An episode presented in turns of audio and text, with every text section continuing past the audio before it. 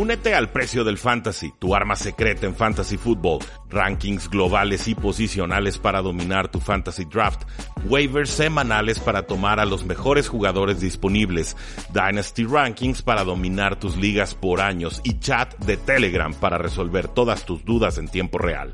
Visita stam.store diagonal precio NFL o da clic al link en este episodio para suscribirte.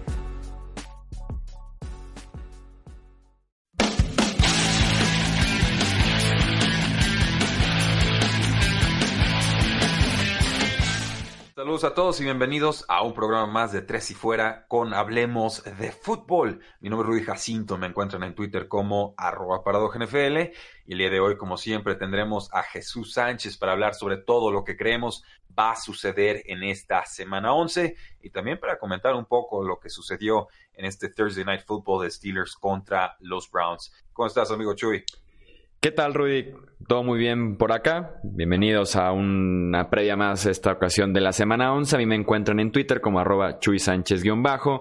Y sí, a platicar de lo que fue eh, un Thursday Night Football que hasta los últimos ocho segundos había sido prácticamente para el olvido, que toma relevancia cerca al final y también platicaremos y daremos nuestros pronósticos del resto de la jornada. Sí, vaya que sí, Chuy, un juego en el que Mason Rudolph eh, parece demostrar que no es el futuro de los Pittsburgh Steelers. Obviamente, un quarterback siempre puede ir progresando, pero eh, este fue de lejos su peor exhibición. Eh, contamos muchas intercepciones de, en este partido.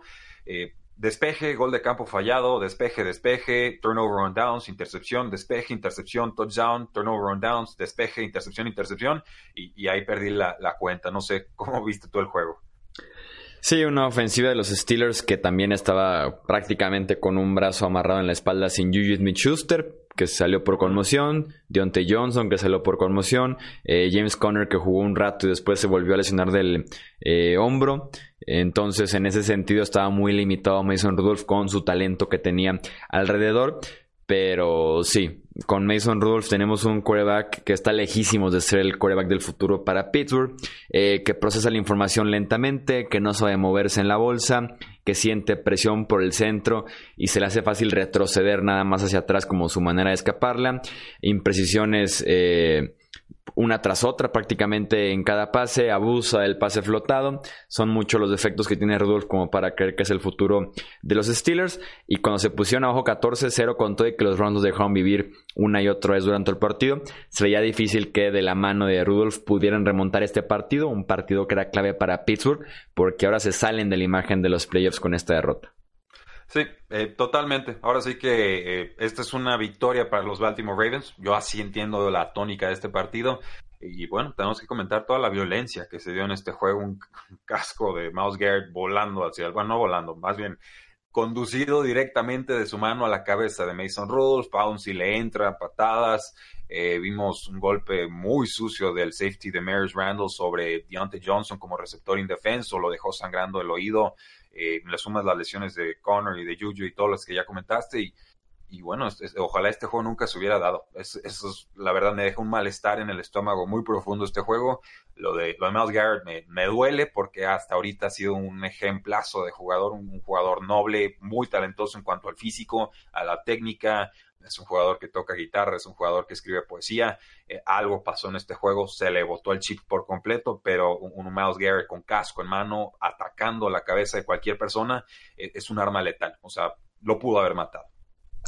Sí, no sé si durante el partido se estuvieron ahí caldeando los ánimos. Eh que pudo haber llevado a Garrett a una acción de ese tipo, pero sí, sin duda alguna, eh, algo que nunca se debe ver en un emparrillado, algo que según el reglamento de la NFL son 15 yardas y la expulsión del jugador no habla como tal en el reglamento de una suspensión. Es un caso que la NFL va a evaluar, va a repartir multas de toda esta eh, pelea porque hay más jugadores involucrados. Eh, tú como pronóstico, más que lo que tú creas, que, o sea, me, voy en el sentido de que realmente lo que poniéndote en la cabeza de los que toman decisiones de la NFL, ¿cuánto crees que se lleve Garrett de suspensión? Se tiene que ir todo el año, Chuy. No, no, vamos por un. estaba viendo y no me acuerdo, ojalá hubiera guardado el tweet. La máxima suspensión en la historia del NFL por una, una acción en un partido como tal eh, creo que había sido de cinco juegos, por ahí el 2006, 2007. No me hagas mucho caso y no guardé el nombre. Eh, estamos en la semana 11. Pero no, no cuenta en ese caso Bontes Perfect, es una acción durante el partido. Eh, ¿Y se fue que 14 juegos? suspendido, pero bueno, es que ya tiene un historial, o sea, ahí, hay agravantes. Con Miles Garrett sería una cuenta limpia, ¿no? O sea, esta es la primera incidencia es muy difícil. Usted, tú sabes, Chuy, la, NFL es bien errática al momento de aplicar sus sanciones. Ha sido un poquito más benévola últimamente. Eh, para mí, si se va menos Garrett el resto de la temporada, hasta, hasta faltan juegos para sancionarlo. En serio, eh, yo no quiero volver a ver una acción de este tipo. No me importa de qué equipo sea, no me importa el nombre del jugador, no importa si tiene historial o no. Eh, es esa jugada, en serio, puede dejar a alguien muy grave, muy dañado, con secuelas fatales. Digo, Mason Rudolph ya tuvo una conmoción muy fuerte en esta temporada. O sea, no, eh, para mí Miles Garrett se tiene que ir el resto de la temporada. Háganlo ejemplo, este, esta, esto que acaba de suceder no puede volver a suceder en la NFL. Sí, así es, más porque no hay muchos precedentes, eh, ni en casos similares, ni con el mismo Miles Garrett. Yo como predicción, tratando de ponerme como en la cabeza del NFL y cómo más o menos eh, trabajan en, Park Avenue 345. ¿Sí, sí trabajan? Eh, sí, sí trabajan, aunque, pare, ah, aunque no parezca que sí trabajan. Creo que se va a cuatro partidos. Sería como mi pronóstico, insisto, poniéndome en el lugar de la NFL. No lo que yo creo que se debería ir las Garrett. Pero creo que le dan cuatro partidos. Y hasta de esas suspensiones que son apelables. Y no sé si se la vayan a reducir entonces. Hombre, ojalá, ojalá no por la imagen de la NFL, porque imagínate que, que te trate de pelear esto y diga, es que me provocaron y se la concedas. O sea, no, me importa si... Tal vez el mejor argumento sería la libreta en blanco que tiene Miles Garrett antes de este incidente. Sí, pero pues ya la manchaste de sangre, compadre. O sea, ¿de qué me sirve que no tengas un incidente violento si el primero va a ser esto? No, no, sé. Digo, igual estoy, estamos grabando este programa a las 11.34 de la noche. El juego no lleva ni una hora de terminado. Están caldeados los ánimos. Cuatro juegos me parece razonable dado lo que ha, emitido anteriormente la, la NFL. Pero insisto, aquí hay una oportunidad de oro para poner un ejemplo, para decir esto jamás puede volver a suceder en los emparrillados. Y espero que la NFL no, no la riegue como muchas veces lo ha hecho, que realmente sirva esto de precedente. Eh, veremos, al jugador lo provocan, pero yo no creo que eso deba ser razón por la cual eh, Garrett se lleve menor castigo, sino que también hay que darle un castigo fuerte a aquel que lo provocó. Sí, así es. Y la NFL que aboga por la seguridad de sus jugadores es un eh, caso claro en el que se está atentando contra el bienestar de, un jugador. Pues Eso no, no hay. Sí, no hay duda, no hay duda alguna de eso. Veremos qué tanto le siguen dando ese respeto a la seguridad de los jugadores y además una NFL que castiga bastante los actos violentos dentro y fuera del embarrillado. Entonces aquí tenemos una que cumple con varias características de lo que castiga normalmente la NFL.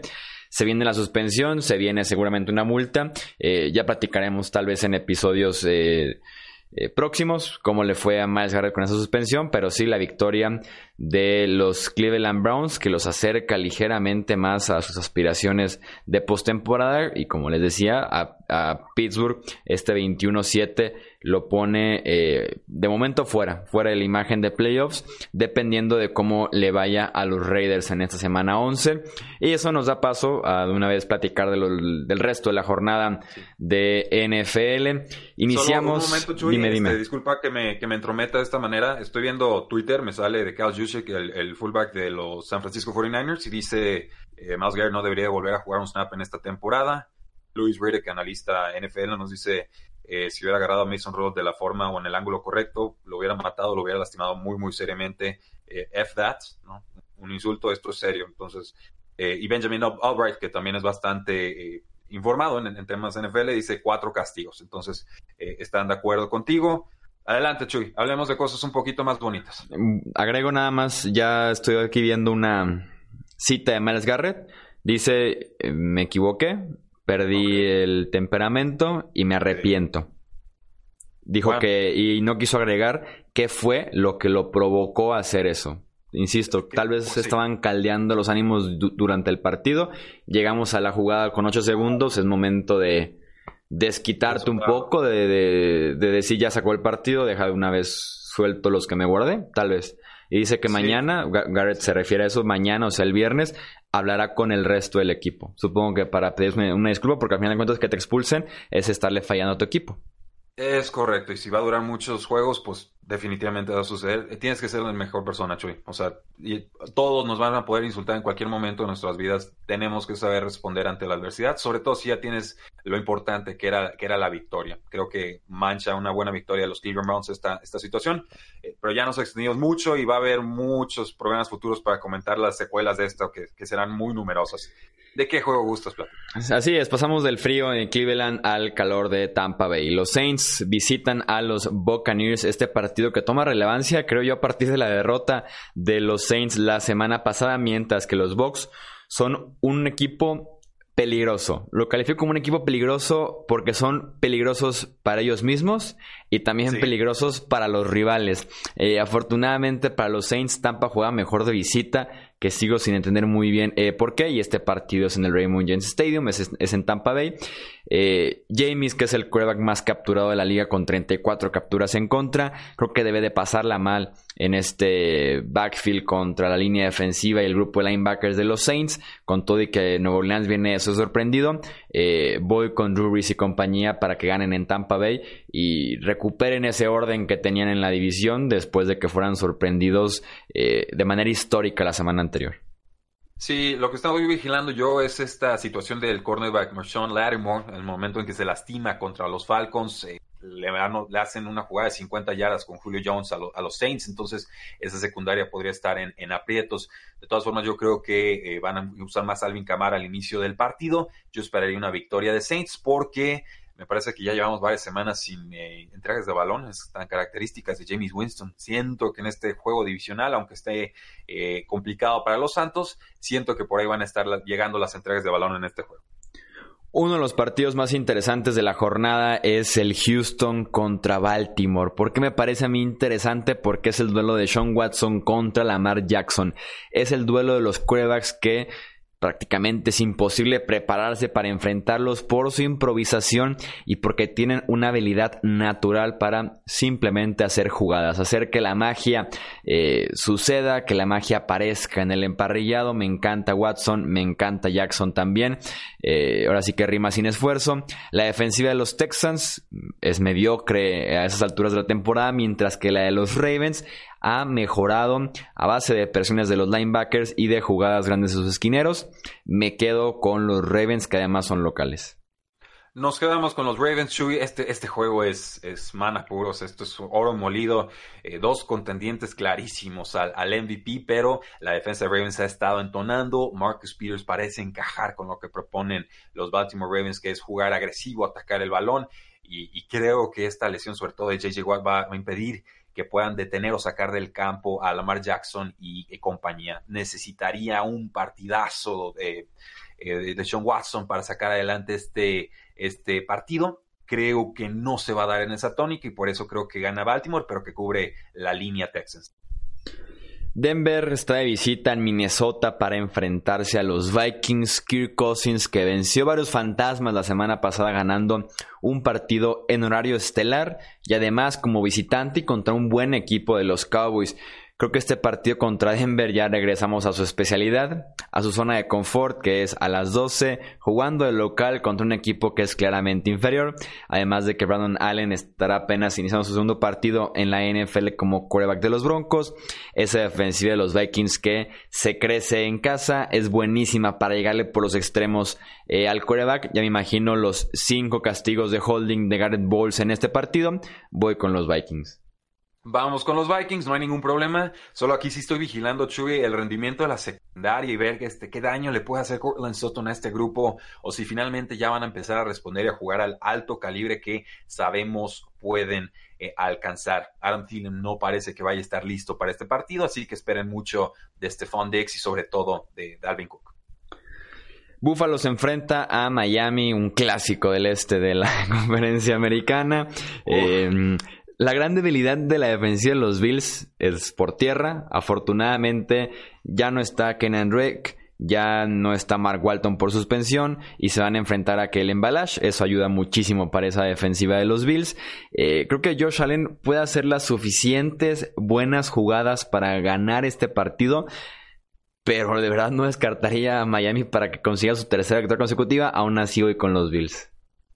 Sí, tenemos que tomar a los Bills. Yo entiendo que está en racha Fitzpatrick y demás, y es cierto, la defensiva de Bills está concediendo mucho por tierra, pero eh, pues no, veo de alguna manera que Buffalo, si realmente quiere soñar con la postemporada, vaya a dejar escapar este partido. Creo que aquí yo esperaría un buen duelo de, de Josh Allen por aire, una muy buena producción. Esperaría que por tierra también produjeran. Solo ojo con, con Singletary porque andaba lastimado del tobillo, según yo. ¿O está, ¿Estaba en duda para este partido o lo estoy confundiendo con David Montgomery? Creo que lo estoy confundiendo. Sí, David Montgomery es quien estaba, creo que en duda para este partido por lesión. Eh, para el partido de Chicago, pues para el domingo por la noche. Eh, me, voy a aventar un tipo, un hot take, un, un comentario aquí salciante. Creo que Ryan Fitzpatrick es a lo que Josh Allen aspira a convertirse en la NFL. no, bueno, sí, o sea, en cuestión como de estilos de juego, de, de ser como una montaña rusa más hacia lo positivo que hacia lo negativo, de las rachas que le dan a Josh Allen, que pues son muchas negativas pasando la bola. Siento como que una carrera tipo Ryan Fitzpatrick, sin saltar tanto de equipo, sino más bien como la producción y estilo, sería tal vez positivo para Josh Allen. Como te ves, me vi, como te veo, me veo, te verás. Eh, Sí puedo verlo, Chuy, y sobre todo por las entregas de balón y demás, y porque Fitzpatrick también es de los que arriesga el físico. Eh, pero vamos, vamos le dando tantita más chance a, Josh Allen hacer algo, algo distinto. Y tú sabes que yo soy muy crítico con él porque me parece un mariscal de campo impreciso y que de alguna manera me parece limita la ofensiva. Pero, pero de ahí en más todo bien. Leí un comentario muy bueno de Josh Allen que decía, no se puede calificar como un quarterback de rachas porque no tiene rachas positivas. sí, no, no hay rachas. Es, es una buena, una mala. Sí, eso es, eso es Josh Allen. pero bueno, eso es lo que quiere Buffalo, pues eso es lo que tiene. Pasamos a otro equipo que está también en problemas, que son los Washington Redskins. Estarán recibiendo a los Jets de Nueva York. Eh, el duelo tal vez de equipos eh, mal entrenados y también el partido de equipos que tienen entrenadores que parece que hacen todo lo posible por ser despedidos y que de alguna manera se siguen aferrando a sus respectivos trabajos. Eh, otro partido que me parece prácticamente un volado, que se me complica bastante elegir un pronóstico. Eh, me voy por la parte de los quarterbacks. Dwayne Haskins está apenas pasando por todo lo que Sam Darnold ya pasó la temporada pasada. Que Darnold lleva dos semanas consecutivas jugando bien a secas después de pasar la fatal entre su salud y el nivel en el campo. Así que me tengo que ir con los Jets, pero con muchas dudas todavía ese equipo de Nueva York y más dudas de la gerencia y de los dueños tomando decisiones. Sí, e, e imposible saber realmente qué va a suceder en este partido, Chuy. O sea, dos equipos malos, malos con ganas, con malos entrenadores, con malas situaciones. Y es cierto, Jets tiene el mejor mariscal de campo. Pero yo creo que a los Redskins les va a alcanzar con el juego terrestre. Y regresa Darius Guys este partido. Entonces, con una dupla, un 2, Adrian Peterson, Darius Guys, yo creo que a los Redskins debería estarles alcanzando. Esperaría ver también buena actuación de Terry McLaurin. Entonces, si está feo, voy a irme con el local sobre todo porque soy de la idea de que las líneas ofensivas malas no viajan bien y creo que por ahí es donde van a estar exponiendo a, a. Tenemos el partido entre los Cowboys y los Lions Detroit que dependen más que nunca de Matt Stafford, quien parece que no estará disponible todavía para este partido, lesionado de la espalda. Eso nos deja un equipo de Detroit sin Stafford, sin running backs, sin defensiva, que este año se apagó por completo después de un inicio por lo menos decente. Eh, con Jeff Driscoll como su quarterback, creo que no tienen cómo ganar este partido contra un equipo de Dallas que tampoco está para perder contra estos Detroit Lions. Sí, tiene que ser Dallas, tiene que ser en grande. Es, el clásico equipo que se empacha con los equipos malos y se le atragantan los equipos eh, complicados. No veo mucho que analizar, incluso con Matthew Stafford bajo centro. Yo esperaría una victoria de Dallas por seis puntos o, incluso más. Creo que con Stafford se hubiera puesto interesante, ¿eh? Sí, sí. Me hubiera gustado verlo. Ha sido buen año de Stafford, es una realidad. Llegó lastimado esta, a esta campaña. Su esposa está recuperándose de un cáncer, creo que en, la cabeza, una cosa cerebro. No supe bien cómo estaba el asunto. Creí que iba a estar muy distraído y no, está teniendo una campaña verdaderamente importante. Eh, ahorita, pues con fracturas de espalda, en la espalda, pues no, no hay mucho que hacer. Yo esperaría ver a Jeff Driscoll y pues no esperaría mucho su parte. Atlanta se enfrenta a Carolina. Eh, yo me pregunto quiénes son estos Falcons. O sea, la defensiva de la nada presionó a Drew Brees el partido pasado. Eh, de la nada el juego por tierra revivió tras la lesión de Devonta Freeman y con Brian Hill. un equipo de 1-7 venciendo a domicilio, un equipo de 7-1. Sí me cuesta trabajo saber quiénes son estos Falcons, pero me quedo más con la muestra de los primeros ocho partidos del año que con la victoria del domingo pasado de los Saints. Creo que sí pesan un poco más de ocho partidos contra un partido. Eh, voy con los Panthers, que además tienen al candidato al MVP, una defensiva con mejor talento y de pasada son también los locales de este partido. Eh, sí, Chuy, nada más una pregunta, tu opinión sobre la línea defensiva de Panteras en estos momentos, porque sigo esperando como que en ese siguiente paso en cuanto a pass rush. Han, perdido, por supuesto, Brian Burns por, eh, por lesión, casi, casi un mes, y también han sido algo benévolos permitiendo yardas terrestres, eh, que es algo muy, muy poco característico de, de, Carolina. Van a usar a Brian Hill, o sea, es el corredor suplente, es un jugador que a mí me, me agrada, creo que podría producir en fantasy. Eh, ¿Crees que sea factor clave eso? Porque yo voy a tomar a, Panteras, no voy a darle todo el crédito del mundo a Falcons por la victoria de la semana pasada. Creo que Saints llegó muy confiado, muy confiado, y que esto no, se repetiría aquí. Creo que no es complicado llegarle a Matt Ryan detrás de esa línea ofensiva de los Falcons. Y en cuanto eh, mencionaste la línea defensiva de los Panthers, justamente iba con el caso de Ryan Burns, que desafortunadamente se tiene que operar de la muñeca. Eh, se cayó bastante después de, no sé, dos, tres semanas muy buenas. Se cayó con la lesión de muñeca, ahora viene la operación de la muñeca. Eh, Kawan Short también está lesionado fuera el resto del año después de un buen primer mes de temporada. Se ha ido cayendo la defensiva de, los Panthers y creo que se les puede correr y ya no es tan buena unidad como fue al inicio de la campaña. Bueno, eh, vamos a, tomar entonces a, a, las Panteras, duelo divisional bien complicado, linda prueba para Carolina. Eh, pasamos a San Francisco, reciben a Arizona en este encuentro. Creo que esto puede ser un poco más cerrado de lo que parece, porque Arizona realmente es un equipo divertido, es un equipo que mantiene los partidos cerrados con todo y que su récord eh, no es el mejor. Además de que San Francisco pinta que no van a contar con Matt Brayden, no van a contar con George Kittle, con Emmanuel Sanders sigue siendo un volado también su lesión. Entonces, esto en cuestión de talento se podría emparejar un poco. Me sigue gustando eh, la defensiva de los 49ers, sobre todo frente a esta línea ofensiva de Arizona. Kyler Murray ha sido un gusto de ver este año, pero tampoco puede hacer tanto contra una defensiva como esta de San Francisco. Así que me tengo que ir con los 49ers. Sí, yo creo que aquí recuperan sensaciones los 49ers, una durísima derrota y se viene un inicio de, un, perdón, un final de temporada muy complicado para Cardinals, pero también muy complicado para San Francisco. Esperen más derrotas de ambas eh, franquicias. Yo creo que con el juego terrestre de San Francisco tendría que alcanzarle para congelar en buena medida lo que pueden proponer los Arizona Cardinals en estos momentos y ver qué demonios pasa con David Johnson, porque yo ya no creo en los reportes médicos de, ese equipo. Y además Johnson está llegando al punto en el que está afectando más a Arizona de lo que está ayudándolo. Cuando sí, está en el campo, pues, o sea, la semana pasada fue un fumble costosísimo ¿Viste eh, cómo trotó en ese primer toque de, balón? Parecía Jerome Bettis, pero de 45 años, ¿no? O sea, una cosa, refrigerador Perry en un, en un mal día. Eh, horrible, ¿cómo se atrevieron a meterlo al campo y decirnos que estaba sano? Y luego sale el head coach Cliff Kingsbury a decir, sí, ha tenido lesiones de tobillo y de, de, de cadero, de espalda, ya no supe qué fue. Y luego no lo ponen en el reporte de lesionados, ¿no? En la lista dices, bueno, pues aquí estamos jugando. No, y entre las lesiones que ha tenido recientemente, que ya son dos temporadas consecutivas que se ha perdido por lesión, lo bien que se ha visto Kenan Drake, que hay que agregar que es agente libre, lo bien que fue el destello de Chase Edmonds. Se va. Mm. Se va David Johnson, pues como, ¿por qué no? El problema es, el, el problema es el contrato, ¿eh? Justamente lo busqué. Si el año, si el próximo año lo cortan, eh, de tope salarial muerto deja 16.2 millones. Bueno, es, alto, no es el momento. Sí, no es el momento. Eh, y, yo, y a mí me sigue gustando David Johnson como jugador, pero sano, y antes incluso de que se lastimara, no estaba rompiendo muchas tacleadas. De hecho, al primer contacto vi que lo estaban tumbando, y eso a mí me preocupó. Sí, van a tener que aferrarse a él tal vez un año más, sobre todo por la parte del contrato. Eh, a menos podría ser peor, ¿eh? O sea, podría ser el contrato de Todd Gurley con las rodillas de Todd Gurley. Sí, ya a partir de 2021 podrían deshacerse de él, pero sí ya eh, Johnson está llegando a ese límite en el que ya se platica cómo se pueden salir de él, lo cual te dice ya bastante de su nivel y de su estatus de salud sobre todo.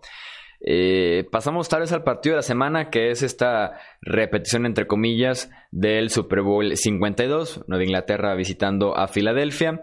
Eh, los Eagles que están corriendo muy bien la bola con Jordan Howard y con Miles Sanders, sobre todo en el último mes de temporada. Parece que revivió ese juego por tierra en los últimos cuatro partidos, mientras que la defensiva de los Patriots no ha podido ni con Nick Chubb ni con Mark Ingram la semana pasada. Creo que por ahí Philadelphia puede establecer tanto su tempo que quisieran desarrollar durante el partido como su estilo eh, de juego y empezar a dominar el reloj de juego y dejar un rato sentado a Tom Brady eh, y compañía. En ese sentido es importantísimo que Nueva Inglaterra haya hecho ajustes en la semana de descanso para evitar que eso suceda y también en la semana de descanso, y ahí viene mi comentario sobre Nueva Inglaterra, creo que podría ser preparación necesaria para el juego aéreo.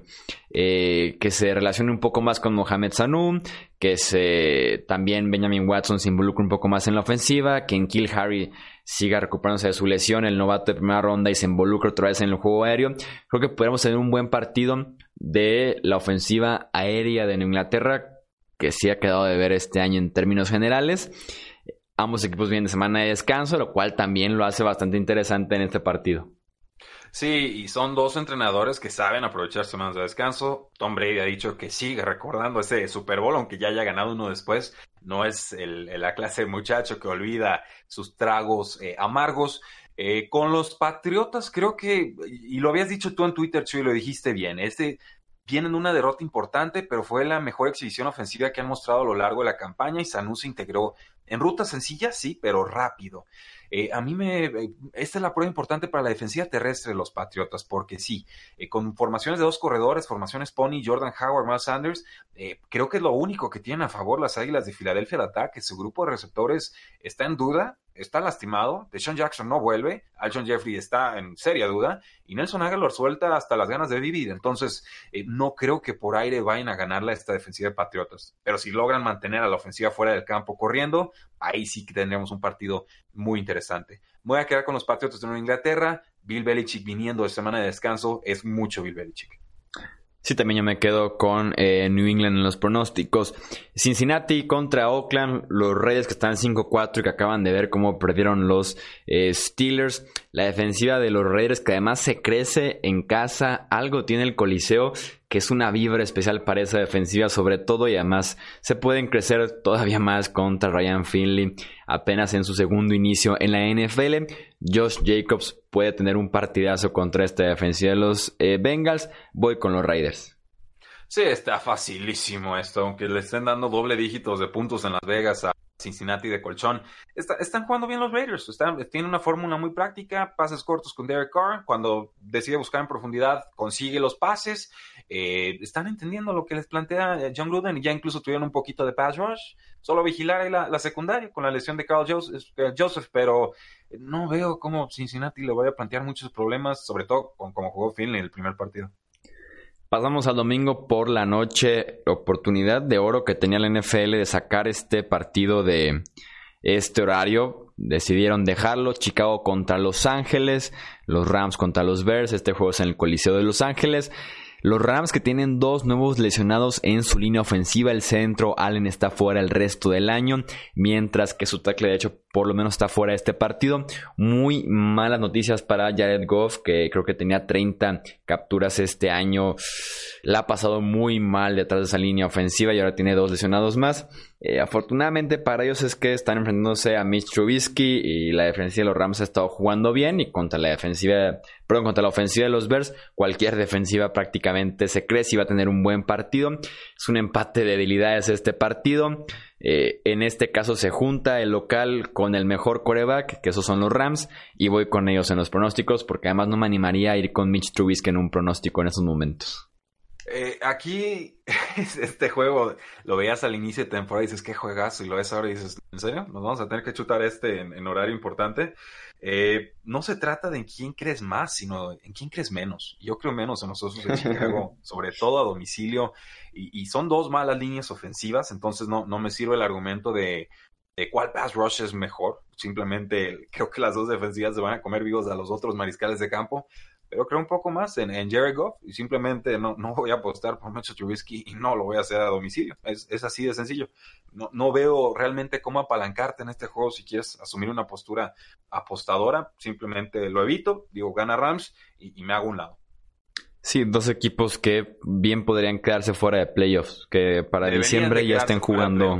Sí, ya estén jugando partidos irrelevantes. Sí, eso. no ha evolucionado Sean McVay, es, es, eso. La línea ofensiva es mala, el talento ha bajado, Jared Goff tiene una regresión clarísima, el play action no le funciona en zona roja, no anota con play action ya. Pero Sean McVay no evolucionó, se le quedó estancado el sistema, no puede ejecutar lo que hizo el año pasado, lo estudiaron y no tiene un plan B. El plan B parece ser Joe Everett, pero con eso no alcanza. Sí, su línea, y su línea ofensiva se cayó eh, bastante. Robert Woods y Brandon Cooks dejaron de producir. El juego por tierra es inexistente. Todd Gurley ya no te da esos 20 touchdowns y 30 toques por juego. Se metió en un problema y Sean McVay la está pasando mal. Sin duda alguna sí, la está pasando y además, mal. ¿sabes qué, Chuy? Sus grandes contratos no están produciendo. Jared Goff, sabemos que no era un quarterback de 36 millones de dólares por año. Y ahí está, ahí se los dieron. Todd Gurley se adelantaron un año antes de que se convirtiera en agente libre, le pagaron anticipadamente y hoy, hoy, por hoy yo estoy seguro que el equipo desearía poder zafarse de ese contrato con mayor facilidad. Brandon Cooks le pagaron y está fuera, desde, no está produciendo mucho y aparte está fuera por tema de, de conmoción. Es un equipo de estrellas y de jugadores de rellenazo. O sea, no, no hay una clase media aquí y eso lo están pagando. Y cerramos con el Monday Night Football en la Ciudad de México, en el Estadio Azteca. Los Chiefs se enfrentan a los Chargers. El partido yeah. este año no corre peligro. No, no, no, ya. no ha habido un concierto de telegitantes. No, hijos de su. No, no estuvo Shakira ¿Sí te enteraste que estuvo cerca? Estuvo cerca de haber un partido antes, el Chivas Supe. contra América Femenil. Lo tuvieron que mover, obviamente, porque estaba programado, creo que para el domingo. Eh, oh, y dijeron, no, ni le muevan, ni se acerque nadie y demás, mándenlos a un club y el pasto atrevan, se cuida. Ni se atrevan. O sea, no te puedo empezar a explicar, Chuy, lo que sufrí en, en, zona rosa, en el primer bar que pude encontrar viendo ese juegazo de la década. Y yo volando de Guadalajara a Ciudad de México con un amigo, sí, disfrutando del partido, pero lamentando como por un año todo, todo lo que nos llegamos a perder. Es, un buen juego. Eh, Patrick Mahomes va a llegar sano. Voy a tomar a los Kansas City Chiefs, por supuesto, pero muchos puntos de, de Hill, mucha producción. Y, simplemente ver si, si, puede responder Chargers, pero yo creo que esta ya es una temporada perdida para ellos. Sí, la clave para los Chargers es que justamente los Chiefs no tomen ventaja tan amplia temprano porque el juego por tierra de los Chargers es lo que los puede mantener en este partido porque Melvin Gordon lleva dos semanas jugando bien. Y la defensiva de los Chiefs lleva dos semanas que regresó a esa peor defensiva de la NFL teniendo el juego por tierra. Entonces el juego por tierra los puede mantener en el, en el partido. El detalle es que Patrick Mahomes regresando de lesión tuvo con esa ofensiva más de 500 yardas, más de 30 puntos, entonces se podría poner feos de temprano y obligar a Philip Rivers a venir de atrás con pase, pase, pase, lo cual no es buena estrategia para los Chargers. Sí, entonces entiendo que vamos a tomar a los Kansas City Chiefs en este juego y, y, ya no son favoritos para llegar contra Patriotas al final de conferencia, ¿no crees? Yo creo que Baltimore ya, ya es favorito en ese sentido. No, ya con tantas derrotas ya estamos hablando de estar Como peleando digo. por lo menos por ser... Bueno, ya están peleando la división con los Raiders, sí, ya, ya, se apretó exacto. algo esa división. Eh, y sí, aspiran a ser el tercero.